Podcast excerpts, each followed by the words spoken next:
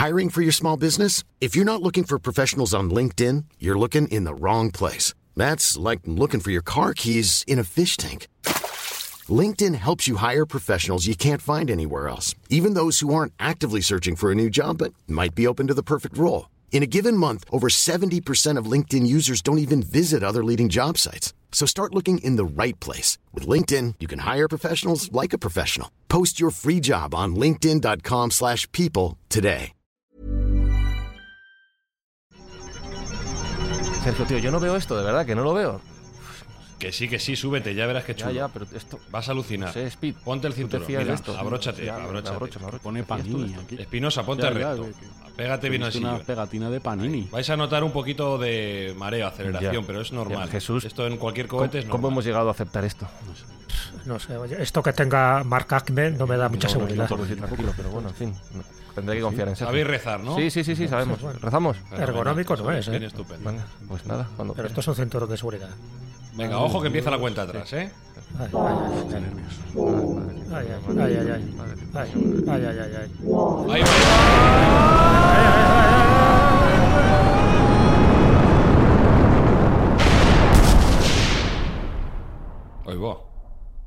Pues ha reventado. Sabía yo que utilizar componentes de segunda mano no era lo mejor en el cohete. Bueno, pues nada. Me he quedado solo en Mindfast. Qué pena. ¿Habrá alguien que me quiera ayudar? Buscamos los límites de la ciencia, el futuro de la tecnología, el alcance de la mente humana. Esto es Mindfacts. Bienvenidos a Mindfax, una semana más. Esto se supone que lo tenía que decir Fran, pero bueno, estoy solo que no puedo hacer otra cosa. Eh, lo dicho, bienvenidos a Mindfax. Esto va a ser un monólogo porque no tengo equipo. ¿Qué le vamos a hacer? Espérate. A ver. Ah. Uy, Joder, mira, haberlo matado. Madre mía. Han llegado, han Tío, sobrevivido. Sergio, te- mira que te decíamos que no. Qué humo. Sí, sí, la verdad que no, no tenía que haber comprado las piezas por ahí. Es verdad. Ha petado. Ya dejé que la marca no, no daba Tenías confianza. que haber puesto paracaídas por lo menos, Sergio. No, no llegaba el presupuesto. Ya. Estaba la cosa muy menos mal que estaban mis gafas para amortiguar la caída de la velocidad, porque fue el mejor paracaídas que se ha inventado nunca. Bueno, mi- mientras nos sacudimos el hollín, Sergio, recuerda porfa a la audiencia lo de que ayudamos con este podcast y todo esto. Estoy perdido de... Ah, sí, eh, decimos siempre que esto es un podcast para hacer el bien y para ayudar a la gente que lo necesita. Y en este caso, nuestra próxima actuación va a ser el regalo de juguetes para aquellos niños que no pueden obtenerlos en las fiestas navideñas, con la ayuda de nuestros compañeros de Juguetos Parque Sur y con- probablemente con la gente de Revolt también que nos va a echar una mano. Y si los oyentes que ya nos están ayudando por escuchar quieren colaborar de un modo más activo, pues que nos dejen una reseña en la plataforma de podcast que nos están escuchando, nos pongan, ya sabéis, cinco estrellas no menos, y incluso que nos dejen algún comentario, que también lo agradecemos. ¿Tú estás listo, Jesús Callejo?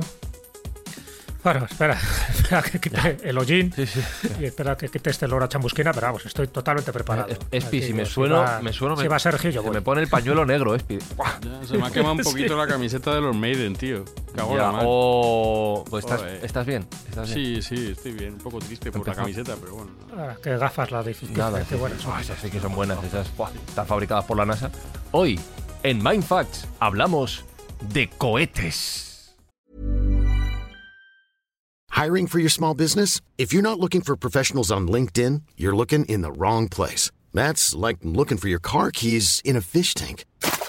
LinkedIn helps you hire professionals you can't find anywhere else, even those who aren't actively searching for a new job but might be open to the perfect role. In a given month, over 70% of LinkedIn users don't even visit other leading job sites. So start looking in the right place. With LinkedIn, you can hire professionals like a professional. Post your free job on linkedin.com/people slash people today.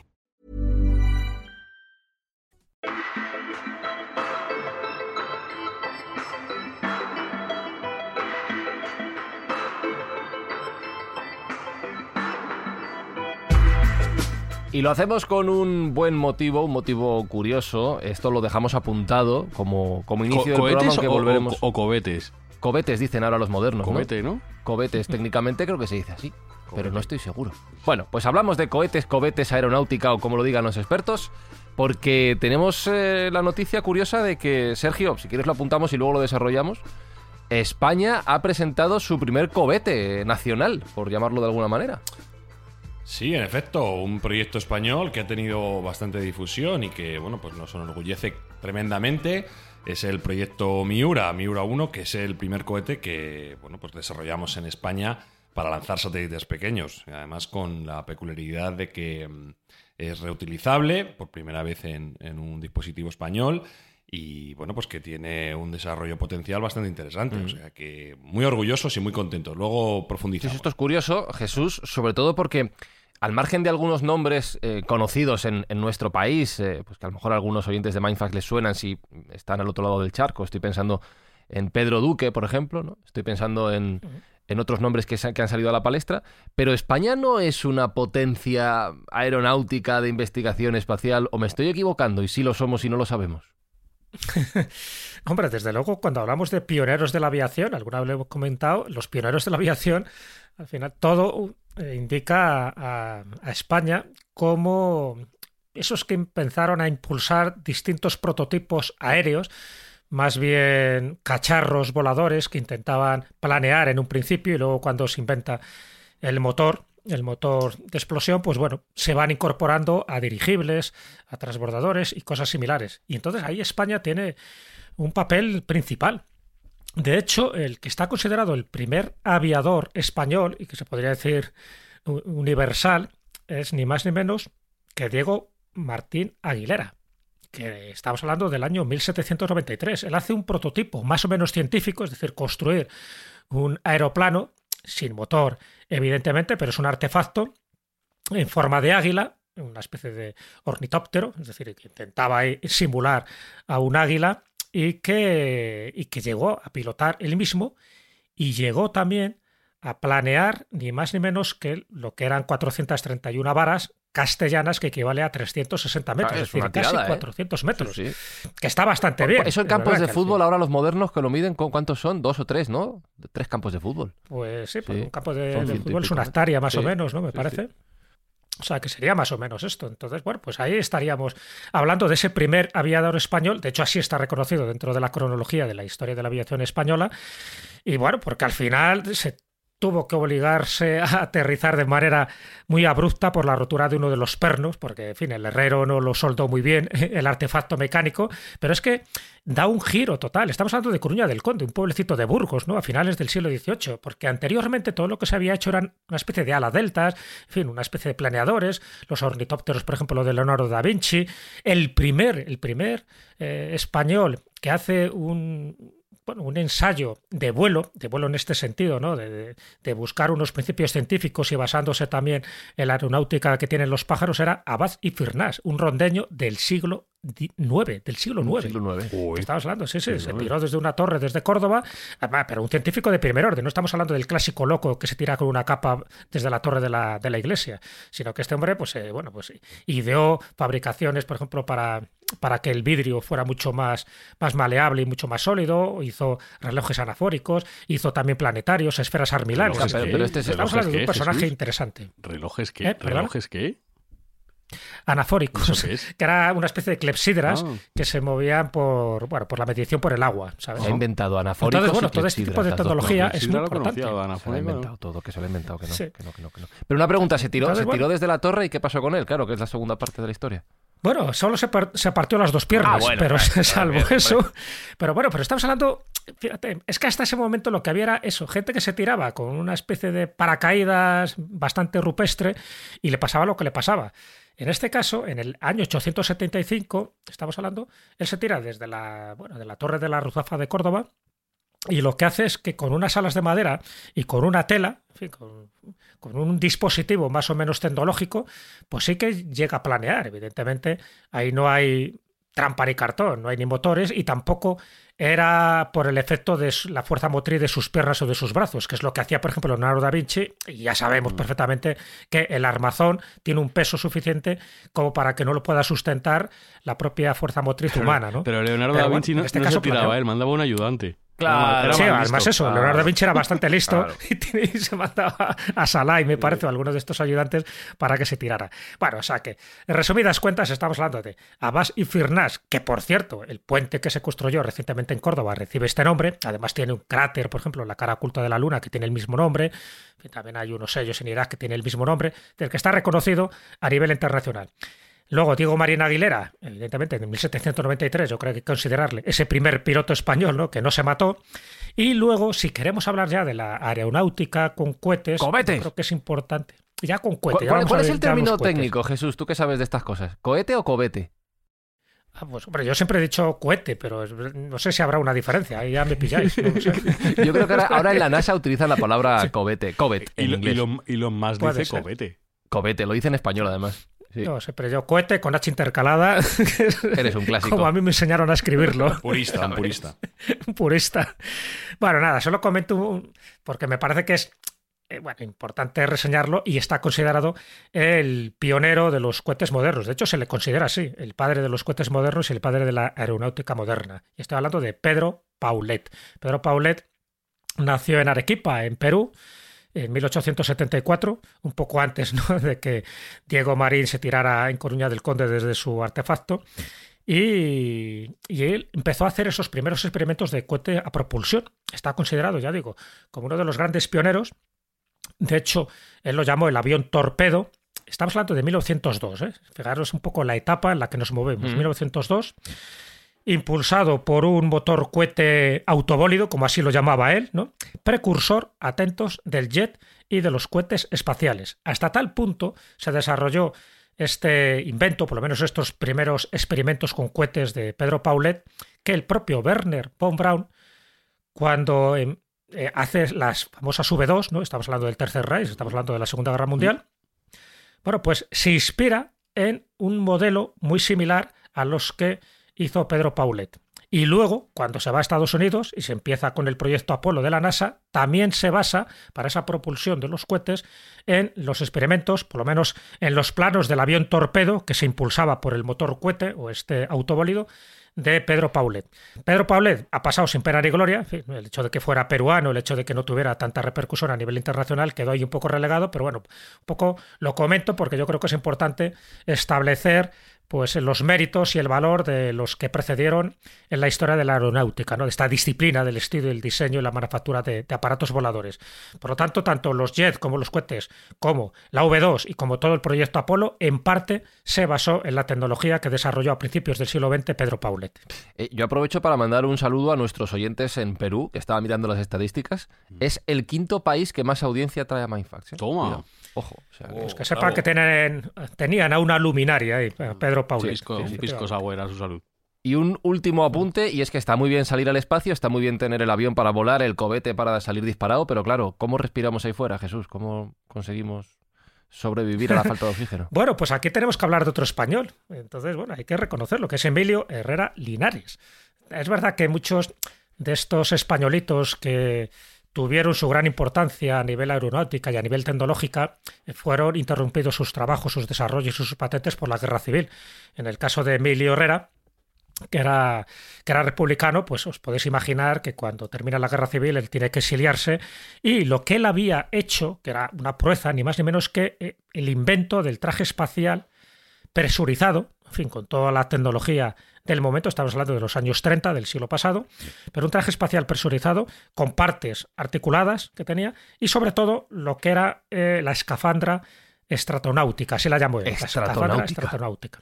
Bueno, esto se basó luego, se inspiró en ella Estados Unidos. De hecho, quería, quería que Emilio Herrera también participara en el proyecto Apolo y sobre todo en el, eh, bueno, pues en el primer aterrizaje ¿no? de, de la Luna, ¿no? el primer alunizaje. Y él se negó por una razón, porque, bueno, se negó, propuso una condición que no la aceptaron los estadounidenses. Y es que cuando llegara el primer hombre a la Luna, gracias también a su tecnología, gracias también a estos trajes espaciales, estas escafandras, escafandras que tenían, por supuesto, iban provistas de oxígeno, que iban provistas de un micrófono también para que se pudiera Hacer escuchar podcast, lo que decía claro. y que iba, Sí. pro- claro, evidentemente, si no, ¿de claro. qué iba a servir? No era una escafandra de Eso, buzo, ¿no? no. De la época. Y con, con, un visor de casco que tenía filtros, por ejemplo, para los rayos ultravioletas y los infrarrojos, porque sabía perfectamente que en el momento que salieras de la atmósfera, pues estas cosas podían ocurrir y tenía que ir de lo más protegido. Bueno, pues él puso como una condición precisamente para eso, para aplicar su tecnología. Él, se, él llegó a ser presidente de la República en el exilio. Él estuvo tanto en Chile como en Francia, pero fue presidente de la República en 1960-62. Es decir, que estamos hablando de un personaje político muy relevante. Y la condición que puso es, vale, cuando llegue el primero a la Luna, yo os ayudo, yo os aporto mis conocimientos, mi tecnología, mi sabiduría, pero al lado de la bandera norteamericana tiene que colocarse una bandera española. Claro, eso los americanos no. Y le dijeron que no. Y él dijo, pues ahí os quedáis. Además, la, bandera, y una la bandera republicana tenía que ser, ¿verdad? No, él hablaba de la bandera ¿Ah, española.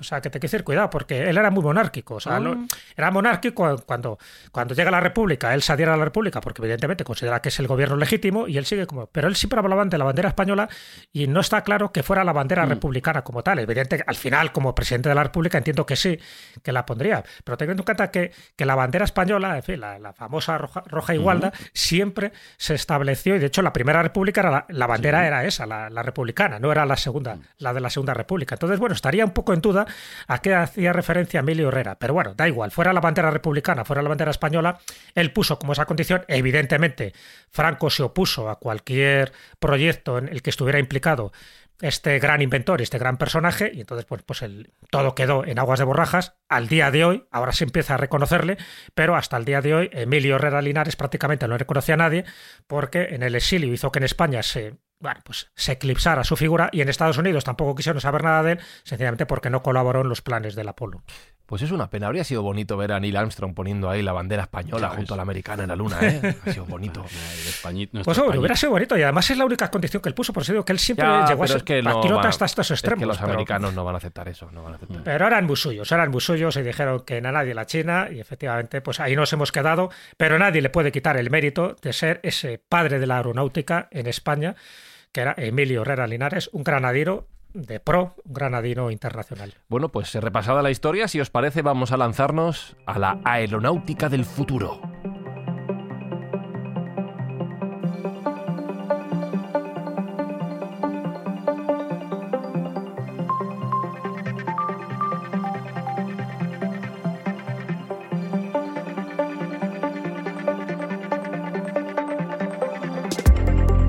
Yo sé bien eh, hacia dónde va la aeronáutica del futuro porque como ya sabéis, eh, tengo relación con la NASA. Eh, son mis ópticos, son mis, mis ópticos. Ellos me revisan los ojos, me hacen los informes, construyen las gafas. Y con la misma lente que hacen los telescopios. con las mías investigan, de hecho. O sea, que primero prueban con mis ojos y luego lo ponen en el telescopio. Eso te iba a preguntar, Fran. ¿Esa lente que te están haciendo para cuándo la tienen previsto? ¿Para 2025 o así, tío? depende de, ¿no? Claro, depende del presupuesto que les dé el Congreso. Se les acaba el dinero. Además es solo una. Yo voy con una lente ya normal y la otra experimental. Y si hay dinero otra vez el Senado luego, les dan para la otra lente. Ah, y ya si todo va bien en mis ojos, los ponen en los telescopios. Ese es el, mecanismo. Entonces, claro, Sergio, yo sé muy bien, pero cuéntalo tú mejor, porque tú lo cuentas mejor que yo, que, que la NASA está pensando en seguir evolucionando el tema de la aeronáutica, de los cohetes y de, esta tecnología que nos va a permitir descubrir nuevos mundos en el futuro. Sí, bueno, vamos a hacer una pequeña reseña de esta disciplina que es la aeronáutica. Eh, hacia dónde va, cuál es la actualidad más cercana y hacia dónde, pues en breve plazo, esperemos que llegue. En primer lugar, hay que decir que esta es una, una ciencia que avanza lentamente. Al final, la aeronáutica, queramos o no, aunque los aviones cada vez son más eficientes y los cohetes cada vez son más eficientes, pero mm, tiene un, un recorrido de evolución bastante lento. Entonces podemos ver el caso, por ejemplo, de los aviones supersónicos, que ya hablamos de ellos en su momento, y darnos cuenta de que es una, parcela que ha evolucionado, no ha evolucionado. Antes teníamos aviones supersónicos con el Concorde y ahora nos está costando volverlos a sacar, aunque, bueno, como ya comentamos en el episodio en el que hablamos de ello, pues hay nuevos proyectos en ese ámbito. ¿Y hacia dónde está yendo la nueva aeronáutica? Pues eh, eh, inmediatamente está yendo hacia una aeronáutica más verde. Oh. Y esto tiene relación con, la reunión que hemos visto acerca del clima en Glasgow, eh, donde, bueno, pues eh, un poco contradictoriamente, todos los prohombres que iban a, hacer esas declaraciones tan grandilocuentes de que hay que reducir el CO2, etcétera, todos llegaban en su avión privado, no dando un ejemplo muy edificatorio al resto, pero bueno. Eh, sí parece claro que la aviación, que emite alrededor de, un, de mil millones de toneladas de CO2 al año, tiene que verse reducidas esas emisiones, ¿no? Para, para bueno, cumplir ese objetivo que tenemos, que es mm, cuidar nuestro entorno, cuidar nuestro planeta, porque como hemos dicho muchas veces, no hay un plan B, no tenemos un planeta B de momento, con lo cual más nos vale cuidar este. Aunque realmente esos mil millones de CO2 es solo un 2% de las emisiones de CO2 del mundo, no es ni mucho menos la, aviónica, la, aviación, no es ni mucho menos uno de los mayores contribuyentes a estas emisiones, pero definitivamente si podemos hacer que sean menores, pues mucho mejor. Entonces, como digo, se está atendiendo en el sector a ir a una aviación mucho más verde, donde no se emita tanto CO2. Y la primera parada en ese tránsito sería llegar a un punto donde ya se está produciendo en, la conmutación vía coche, que es decir, llevarlo a la electrificación, hacer aviones eléctricos.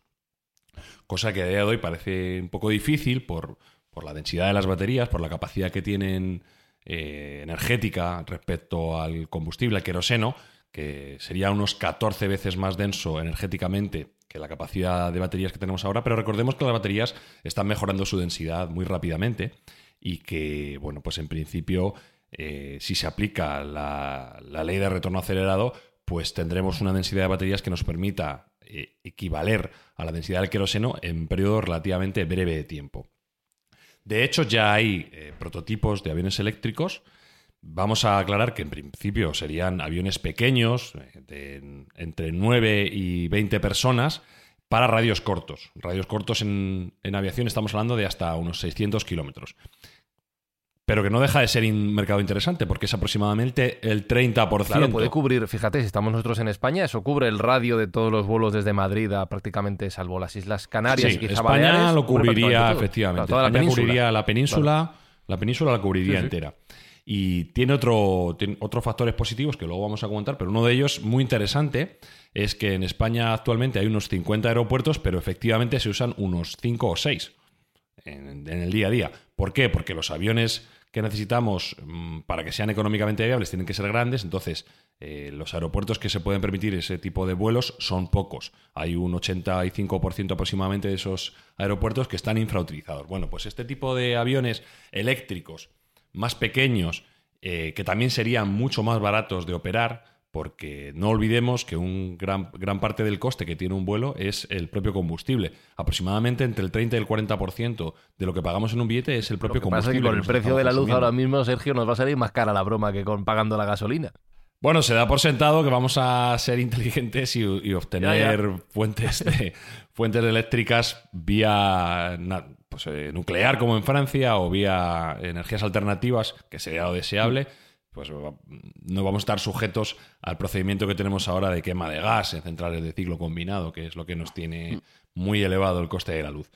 Entonces, si somos capaces de resolver esa, esa parte, que entiendo que sí, que estamos en la línea y de, hecho durante mucho tiempo el coste de la electricidad ha estado controlado, bueno, pues seríamos capaces de bajar, como digo, ese 30-40% del coste del billete, con lo cual haríamos que llegase, si fuera mucho más asequible, llegase a muchas más personas. Hay que tener en cuenta también que un, avión eléctrico tendría muchos menos partes móviles que su equivalente de queroseno, con lo cual el coste en ahorro en mantenimiento también es muy, muy importante.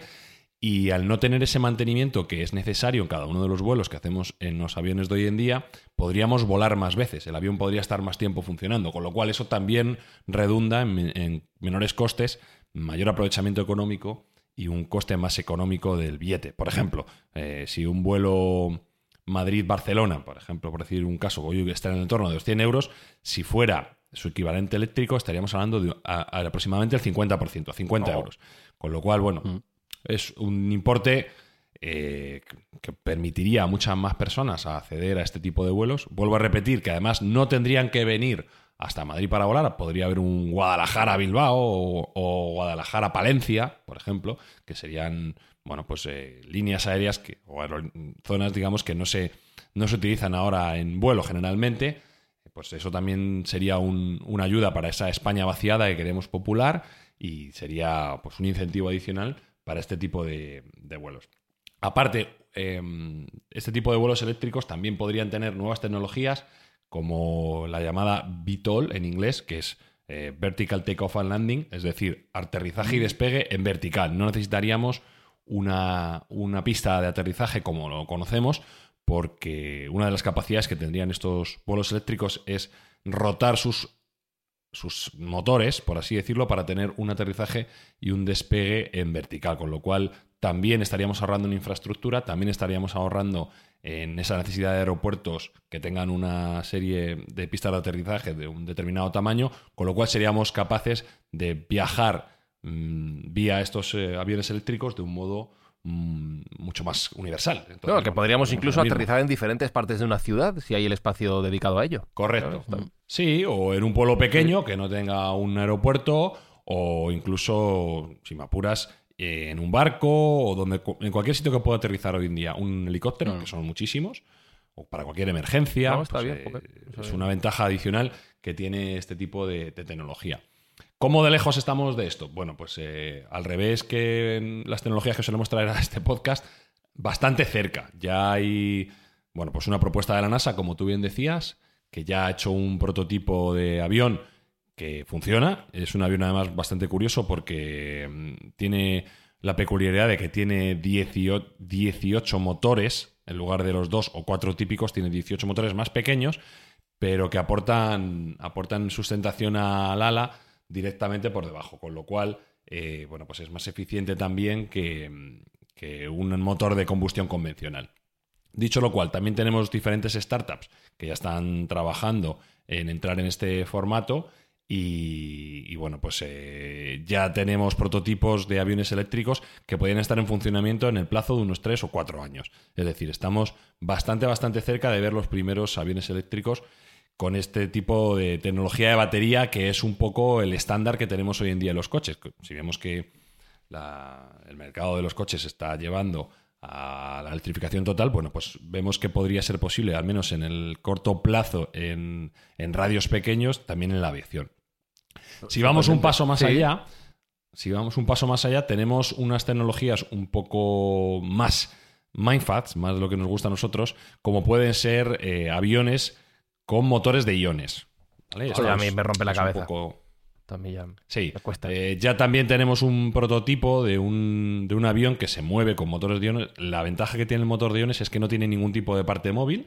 El motor eléctrico convencional sí tendría que tener un rotor y tendría que tener unas aspas. Bueno, pues el, el avión iónico no tiene ninguna parte móvil. Es un ala que tú la ves y es, parece que no está movida por nada, parece magia realmente.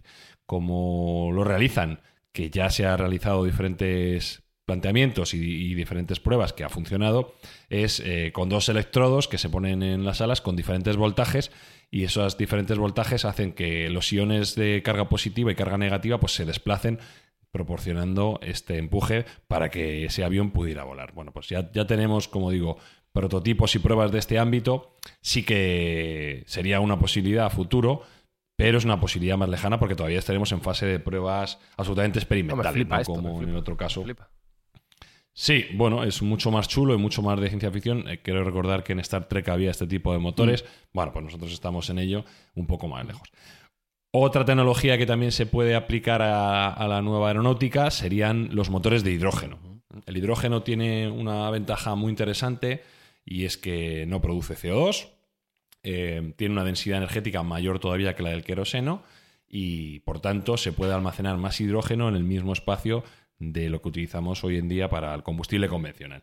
El inconveniente que tiene, ya sabemos que es muy inestable, que es explosivo al contacto con el oxígeno y que puede, puede bueno, pues, eh, meter problemas, puede proponer problemas eh, si no tenemos la parte de la seguridad muy bien atada. Con lo cual, de momento, es una tecnología en la cual no se está invirtiendo tanto esfuerzo como la de las baterías de, de estado sólido o baterías que nos puedan proponer esa capacidad energética para mover estos aviones como, como antes comentábamos. Entonces, Claro, esto to- sería toda esta tecnología que estás diciendo, ¿esto es tecnología propuesta por la NASA, por Estados Unidos ahora mismo?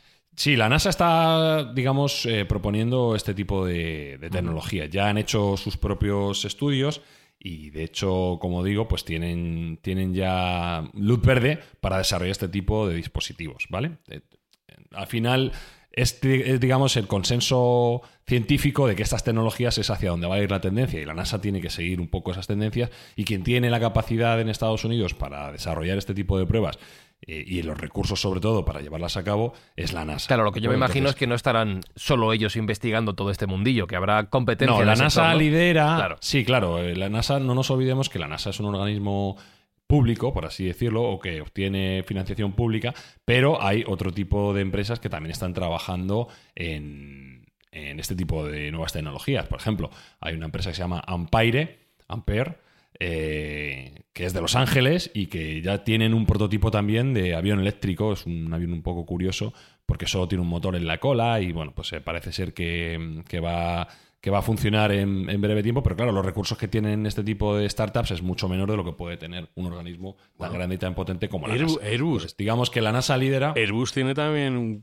tres, yo creo, dos o tres prototipos también. de Sí, sí, todo el mundo está intentando entrar en esta línea. Lo que estamos comentando nosotros es quién está más avanzado. Al final va a depender también de un avance en el sector de, la- de las baterías, que es lo que va a hacer que realmente se tenga esa densidad para poder llegar a ese punto. Y bueno, como digo, va a ser un, un nuevo, un nuevo amanecer para la aviación en tanto en cuanto va a ser mucho más verde, va a ser mucho más barato y va a ser mucho más presente, mucho más universal. El concepto de vuelo que tenemos ahora de punto a punto en X puntos en España, como digo, en España puede haber 5 o 6 aeropuertos operativos, va a cambiar completamente. Incluso mm, va a provocar que haya también aviación privada a un nivel mucho mayor del que tenemos. Al ser mucho más barato y al tener los costes mucho más reducidos, se va a estandarizar mucho más de lo que tenemos ahora el avión Mm. privado. Sí, como que tiene un helicóptero, ¿no? Bueno, yo creo pues- que Spi... Sí, pero, pero a un coste mucho más, más Claro. bajo. ¿eh? Yo creo que vamos a poder ver aviones privados eléctricos en el entorno de los 400, 500 mil euros. Importe que, que ya hay coches que lo valen, con lo cual no estaríamos hablando de una locura. No, no me parece mucho. No, yo creo, Spi, que más que el Tesla, a Jesús Cas le vendría bien un avión eléctrico. Pero es que el Tesla va, el Tesla, yo creo que el siguiente paso es que lo va a volar, tío. Los siguientes modelos. de Podría Elon, ser, tío. podría ser. De hecho, te, te iba a ¿Te crees preguntar... que Elon no sabe lo que hace, tío? eh, ¿Elon no está haciendo nada, Sergio? Algo está haciendo. Sí, Ah, sí, ya sí. sabía yo, ya Elon- sabía yo. Por lo menos ha comentado en Petit Comité y, y, bueno, pues... eh, Tomando va- cositas. Varias veces ha, ha mencionado, ha mencionado varias veces que efectivamente el reto de la aviación eléctrica le pone. Claro. Es algo que él, digamos, por así decirlo, que ha puesto patas arriba el sector de, mm, de los vehículos eléctricos terrestres en su vertiente tanto de coches como de camiones con Tesla Semi ahora. Y entonces el siguiente paso es también hackear, por así decirlo, la realidad en el ámbito de los aviones eléctricos. Parece ser que el reto es mucho mayor del que tenía en, en la Tierra. Entonces, mm, la respuesta es una respuesta mucho más meditada y que debe ser atacada desde todo su potencial, porque va a requerir lo mejor de él y de otras grandes mentes para poder ser resuelta. Como digo, es un problema de densidad energética.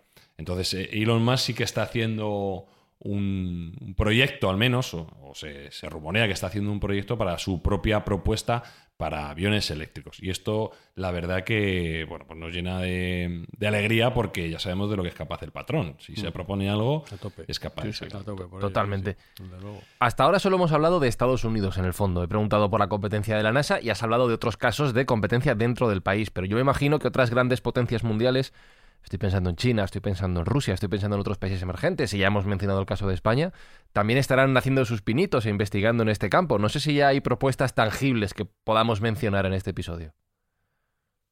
Sí, y preocupa mucho a los americanos porque mm, eh, lejos del ámbito del buenismo que supone la aviación verde, vamos a contaminar menos, vamos a hacer más barato el planeta, etcétera.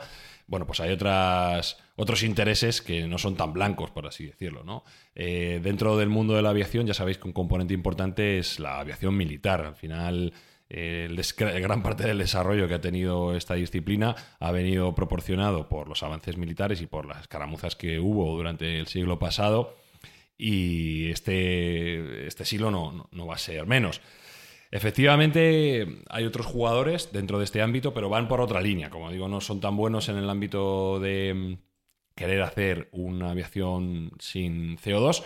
Eh, lo que están buscando es más velocidad. Lo que están buscando es eh, romper la barrera del sonido e ir a velocidades hipersónicas. Y el primer jugador y el que más preocupa a Estados Unidos, sin duda, es China. China tiene ya varios proyectos, uno de ellos muy interesante, que ellos han disfrazado como un avión civil, pero que podría tener usos militares, Mm. que es el llamado avión I Latina. Es un nombre un poco curioso para nosotros. Avión, avión I Latina, sí. Eh, ¿Por qué se llama una eh, avión I Latina? Porque si lo miras desde el frente parece que es una I latina, tiene ese, ese mismo alzado, ¿vale?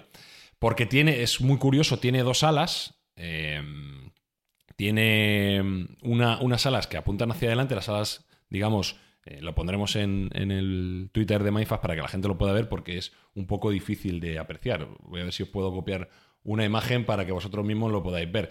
Pero es una especie de gaviota, así que he puesto, os he puesto la imagen si podéis verlo en, en nuestro chat, donde hay mm, dos juegos de alas, unas que están inferiores y unas que están superiores. ¿vale? Bueno, pues este tipo de juego de alas, la ventaja que le daría a este avión sería la capacidad de llegar hasta 9.000 kilómetros por hora. Cosa que es algo absolutamente inaudito y que proporcionaría una ventaja militar absoluta en tanto en cuanto cancelaría cualquier tipo de defensa que a día de hoy haya eh, presente. Entonces, los americanos están, como digo, muy, muy, muy, muy preocupados con la capacidad hipersónica que está teniendo China. Recordemos que China es el, el país donde más y más D se gasta en el mundo, mientras que Estados Unidos es el país donde más importe militar o más presupuesto militar tiene en el mundo. Con lo cual, ahí estamos contraponiendo el conocimiento o la inversión en conocimiento respecto a, inversión en fuerza bruta, por así decirlo. Entonces, eh, la capacidad que tiene ahora mismo China en la carrera hipersónica está muy por encima de cualquiera de sus otros rivales. Y esto preocupa y preocupa enormemente, porque la sensación que tiene Estados Unidos es que aunque ellos disfrazan este proyecto de avión en latina eh, como un proyecto civil, ellos además ponen el ejemplo de que sería capaz de ir de Shanghái a Nueva York en 40 minutos. eh, bueno, pues eh, no, perdona, en, en cerca de dos horas. ¿no? Bueno, que está 40, bien, ¿eh? De 40 Shanghái a Nueva York en dos horas sigue siendo una barbaridad. De Shanghái a Nueva York en dos horas. Teniendo en cuenta que a día de hoy pues deben ser unas 13, unas 14. Pues estamos dividiendo entre 7 aproximadamente el tiempo convencional que se tarda en ir hoy de una ciudad a otra. Ya estamos reduciendo muchísimo eh, este tipo de, de viajes. Con lo cual, bueno, pues eh, ellos lo venden así como un proyecto civil, pero los americanos piensan que la aplicación militar de este tipo de tecnologías podría ser terrible para el status quo que ellos manejan y para su propia seguridad o su papel preponderante como potencia hegemónica en el mundo. Entonces, bueno, pues Claro, yo estoy pensando, Jesús, y Sergio lo ha dicho, referido al siglo XX, esta preocupación de Estados Unidos me viene a la cabeza el dicho de cree el ladrón que todos son de su condición. Eh, ¿Por qué pensará Estados Unidos que estos avances tecnológicos se pueden aplicar en el campo militar? ¿No será que ellos lo han hecho en el pasado, no? Ah, no sé, llámame loco. No sé, ¿Eh? No sé si estoy siendo mal pensado. Bueno, no olvidemos que todos los grandes avances a nivel científico, tecnológico y médico se han producido en el campo Claro. militar. O sea, ¿por qué? Porque es un buen campo de, de operaciones y de experimentaciones de todo tipo, ¿no? Y sobre todo en medicina, pero luego a la hora de, bueno, pues eso, de incorporar distintos prototipos sin que tengas consecuencias, si tú lo haces en una batalla, dices, bueno, pues fíjate, en la Primera Guerra Mundial, ¿no? Cuando se empezó a, experimentar con gases letales, ¿no? Como era el gas mostaza y tal. Bueno, pues el bueno, como formaba parte de una guerra, pues ahí estaba. Pues cuan- cantidad de cosas que se habrán hecho, fíjate, con la bomba atómica, la cantidad de burradas que nos han dicho una vez que, que explotó en Hiroshima y en Nagasaki, ¿no? Diciendo que la energía nuclear era buena para la salud. Entonces se Mm, experimentaba ya no en el campo Sí. militar, sino en el campo Claro. civil. Hubo muchísimos productos, ¿no? Que se estaban comercializando y que hablaban de la bonomía que tenía la energía nuclear, ya lo comentamos en su momento. Es decir, que está claro que Estados Unidos siempre juega con dos baremos, ¿no? Una es eh, en fin, lo oficial, lo que te dicen, lo que es un desarrollo para el bien de la humanidad, y luego lo que ellos hacen, sus proyectos secretos, ahí tienes el MK Ultra y tantos y tantos otros, que sabemos que no tienen ningún tipo de, de perjuicio jugar con las vidas Mm, humanas. eh, y Sergio, eh, Rusia no estará haciendo algo también, ¿no? Porque ya que estamos hablando de los, entre comillas, malos malosos desde el punto de vista de Estados Unidos, Rusia últimamente también está tocando un poquito las narices. Sí, evidentemente los rusos no se pueden quedar atrás. Ya sabéis que Rusia, además, con Putin a la cabeza, pues eh, tiene, le gusta estar en todas las salsas y están presentes ya que no es una potencia económicamente tan destacada como las dos que hemos comentado, ellos militarmente intentan ser muy fuertes.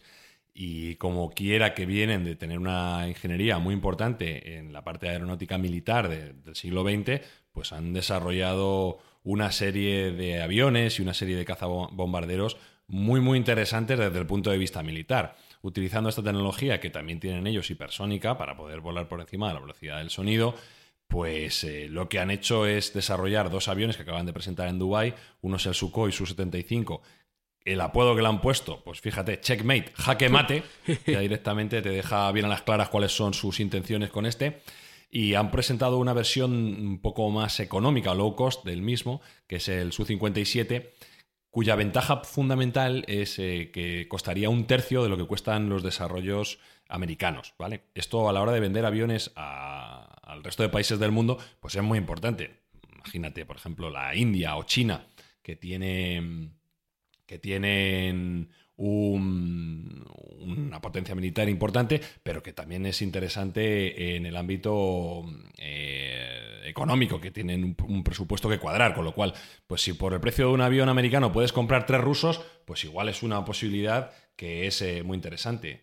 Entonces los rusos están apostando, digamos, por tirar el precio. Son el hacendado de, de los aviones hipersónicos. Esto, la marca blanca de los aviones hipersónicos. la marca. Vamos a ver aviones rusos por todo, por todo el planeta. Y, en este, y en este contexto, ESPI, y ya lo decíamos al principio, a Españita le vendría bien tener un cohete. Yo creo que le vendría bien también, a Españita, para, para dominar el mundo, ¿no? Con, con un cohete español. ¿Cómo lo ves? Poner satélites con, con, ¿sabes? Con bailarina de flamenco.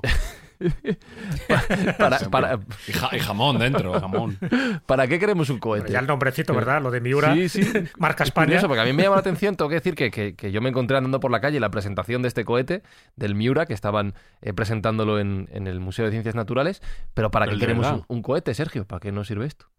De verdad. Bueno, yo creo que cualquier em, cualquier em, país que quiera ser preponderante o que quiera ser, digamos, tenido en cuenta y serio en el ámbito de la ciencia y en el ámbito de la tecnología, debe tener capacidad espacial, debe tener capacidad y no depender de terceros. Recordemos que hasta la llegada de SpaceX y, Elon Musk al mundo del lanzamiento de cohetes, Estados Unidos dependía de Rusia para, mandar satélites en, muchos casos. Entonces, bueno, pues eh, si quieres tener algo de, algo de importancia en el mundo de hoy en día, en el mundo científico, lo suyo es que tengas capacidad de lanzamiento, al menos suborbital, que es lo que nos está proponiendo esta empresa española que se llama Peled Space con el Miura 1 que bueno, pues eh, es un acceso tímido al lanzamiento suborbital de hasta 100 kilos, que es bueno para lanzar algunos satélites, pero que ya están trabajando en su nueva iteración, que sería el Miura, el Miura 5, y multiplicar por 4 esa capacidad de carga. Entonces, bueno, hay que decir que toda, toda aventura de este ámbito que se realice en España, pues es más que bienvenida. Hay que decir que a mí me parece que son desarrollos que son muy interesantes y que el lanzamiento de satélites en los próximos años se va a multiplicar no por menos de 10, con lo cual es para España muy interesante el, que tener, el tener esta capacidad, ¿no? Yo, vamos, me estoy acordando de una película española que se llama El astronauta que protagoniza Tony LeBlanc. Ah, sí, de Tony LeBlanc. que en vez de la NASA es la sana.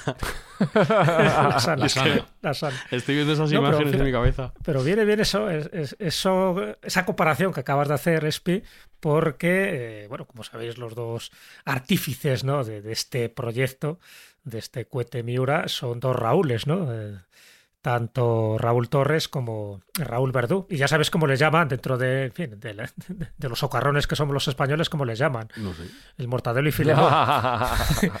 Porque consideran en fin, que han hecho un proyecto tan utópico, en fin, tan, tan novedoso, tan estrambótico, como ha sido la propuesta, que tuvieron muchísimos problemas, ¿no? Hasta que fue desarrollado y hasta que por fin se ha convertido en una realidad, bueno, una realidad que ya sabéis que será lanzado en el semestre del próximo año, del 2022, pero bueno, en teoría todo indica de que va a ser una realidad que además ha estado patrocinado un poco por Pedro, Pedro Duque, ya como es ministro de Ciencia. Y entonces, eh, bueno, pues a eso me refiero, ¿no? Un poco la, la idea esa siempre irónica que tenemos de que, en fin, estos son españolitos locos, estos Raules, estos Mortadelo y Filemón, que más bien habría que hacer una comparación con Tintín cuando llega el primer cohete a la luna, ¿no? En el, cómic de Tergué. Pero bueno, me llama mucha la atención este tipo de nombres y me recuerda lo digo un poco muy, muy deprisa, pero para que veáis cómo se ponen de moda a veces los nombres. Sabéis el, el, intento que hizo Franco de crear la primera bomba atómica, ¿no? Desde el año 1963, y a ese proyecto lo llamó Islero. Mm. Islero era el nombre del toro que mató a Manolete en la plaza de Linares. Y luego el proyecto también que ha desarrollado eh, la Agencia Espacial Europea, la ESA. Estas sondas, ¿no? Para atajar o destruir algunos asteroides potencialmente peligrosos que se acercan a la Tierra. Sabéis que el proyecto lo denominará un Quijote y que las dos sondas, una sería para analizar el tamaño y colocar unos sismómetros dentro del asteroide y la otra para lanzarse y destruirlo. Bueno, las dos sondas se llamarían Sancho, que es la que sería la investigadora, la que mira a ver el perfil, el diámetro, la órbita, y luego Hidalgo es la que se lanzaría como un kamikaze ah. para destruir el asteroide o desviarle de su órbita. Bueno, me refiero un poco cómo los nombres españoles, no solo dentro de España, sino fuera de España, pues también están funcionando. Y bueno, y Miguel de Cervantes, como ves, es internacional por la literatura y en este caso también por ponerle el nombre a estas dos sondas para desviar los asteroides, ya digo, siempre potencialmente peligrosos, porque se prevé que posiblemente llegará algo mucho más potente y hay que empezar ya a, hablar de, este tipo de, de tecnología. Pero bueno, llamativo, ¿no? Que España también está ahí un poco, no como punteros, porque es verdad que hemos perdido mucho, mucho caché en cuanto al desarrollo tecnológico en los, últimos años, pero está bien que este tipo de propuestas que nacen en Elche, que ya sabéis que el campo de pruebas está en Teruel, pues me parece que, es un buen, una buena noticia y sobre todo cuando llegue el Miura 5, que ya puede transportar cargas de más de 450 kilos, porque esta solo puede llevar hasta 100 kilitos, que no está nada mal, estos satélites artificiales, pero yo creo que nos va a dar bastantes alegrías si no pasa como la película El astronauta, si al final no se queda, no se queda en tierra. No, no, quería preguntar eh, desde dónde se va a lanzar esto, esto de o sea, esto se lanza desde España o nos lo llevamos a Cabo Creo que desde Teruel se lanza, me parece. No, se lanza en principio desde Huelva. Ah, desde Huelva. Oh, desde Huelva, efectivamente, sí. de Huelva. En el arenosillo de Huelva, sí, sí, sí, es verdad. Se lanza desde sí, creo que la primera es etapa... un sitio privilegiado, es, bueno, al final España es un sitio privilegiado para el lanzamiento de cohetes porque el clima es lo que se necesita, mm. que esté despejado, que no haya vientos fuertes y eso en el sur de España, pues eh, tenemos un clima estupendo y magnífico, con lo cual es un sitio espectacular. Lo cierto es que no tenemos muchas infraestructuras, pero bueno, a ver si empieza con este ejemplo, empieza a cundir y, empezamos a tener este tipo de empresas que yo creo que son esenciales para el desarrollo de un país. Es verdad que al principio como todas las tecnologías rupturistas e innovadoras requieren de un apoyo por parte del área público eh, y probablemente del Ministerio de Ciencia e incluso del de Defensa, eh, pero el, retorno que puede tener este tipo de tecnología, este tipo de empresas es brutal. Recordemos que SpaceX, una de las empresas más valiosas del mundo actualmente, estuvo a un lanzamiento de quebrar. Eh, entonces, eh, pues al final, fijaos cómo una apuesta bien lanzada puede reportar pues, una cantidad ingente económica y científica, que también es muy importante destacar. Pues dejemos a los expertos en cohetes que lancen los cohetes. Nosotros nos dedicaremos a seguir haciendo podcast, que es lo que no se nos da mal y los experimentos con, gaseosa, porque luego pasa lo que ocurre al principio de este episodio. Así que, si os parece, damos por finalizada esta edición de Mindfacts.